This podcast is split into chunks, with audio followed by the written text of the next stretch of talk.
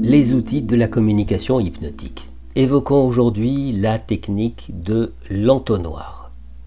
Cette technique consiste à tenir d'abord un discours très généraliste et à amener tout doucement de la précision jusqu'à la suggestion souhaitée.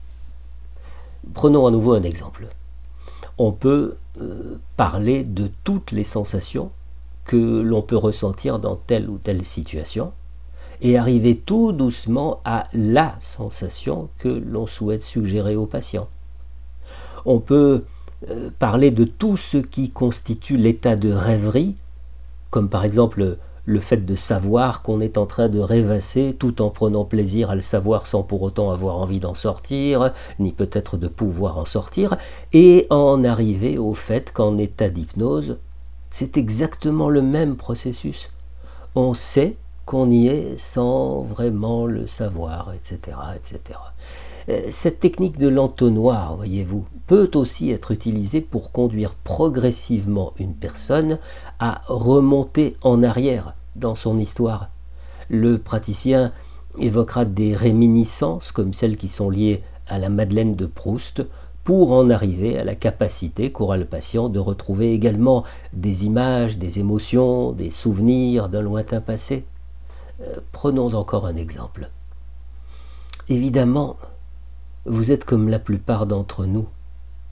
Euh, vous pouvez vous souvenir de ce que vous avez mangé hier soir au dîner, et peut-être même vous souvenez-vous de ce que vous avez mangé avant-hier soir. Euh, vous vous souvenez aussi probablement de votre dernier anniversaire et de ce que vous avez reçu comme cadeau de la part de votre femme. Et bien sûr, vous êtes parfaitement capable de revivre toute l'émotion que vous avez ressentie lors de la naissance de votre fille Amandine. De même qu'on se souvient tous de ces grands moments que sont euh, notre mariage, notre service militaire, le premier job d'été qu'on a fait pour se payer un vélo ou une mobilette, le premier baiser qu'on a donné ou reçu, etc. etc. Et l'on en arrive euh, très exactement euh, à stimuler cet aspect naturellement régressif de notre personnalité. Autre outil bien utile, l'incertitude.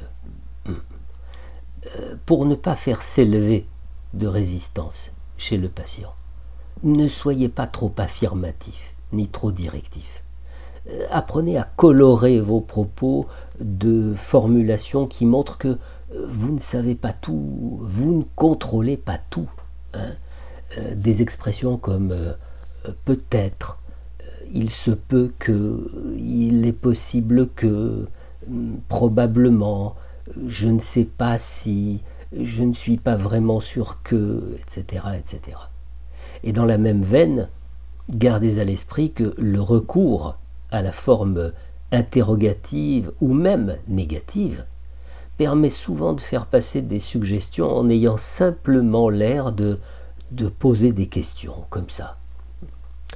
Euh, peut-être euh, commencez-vous à bien sentir maintenant le point de contact entre les paumes de vos mains et le tissu du divan? Pouvez-vous laisser vos mains reposer sur le divan euh, tellement légèrement que le bout des doigts touche à peine, à peine le tissu? Euh, C'est très bien. Et, tandis que vos mains reposent de cette façon, euh, pouvez-vous alors sentir ce léger tremblement au bout des doigts?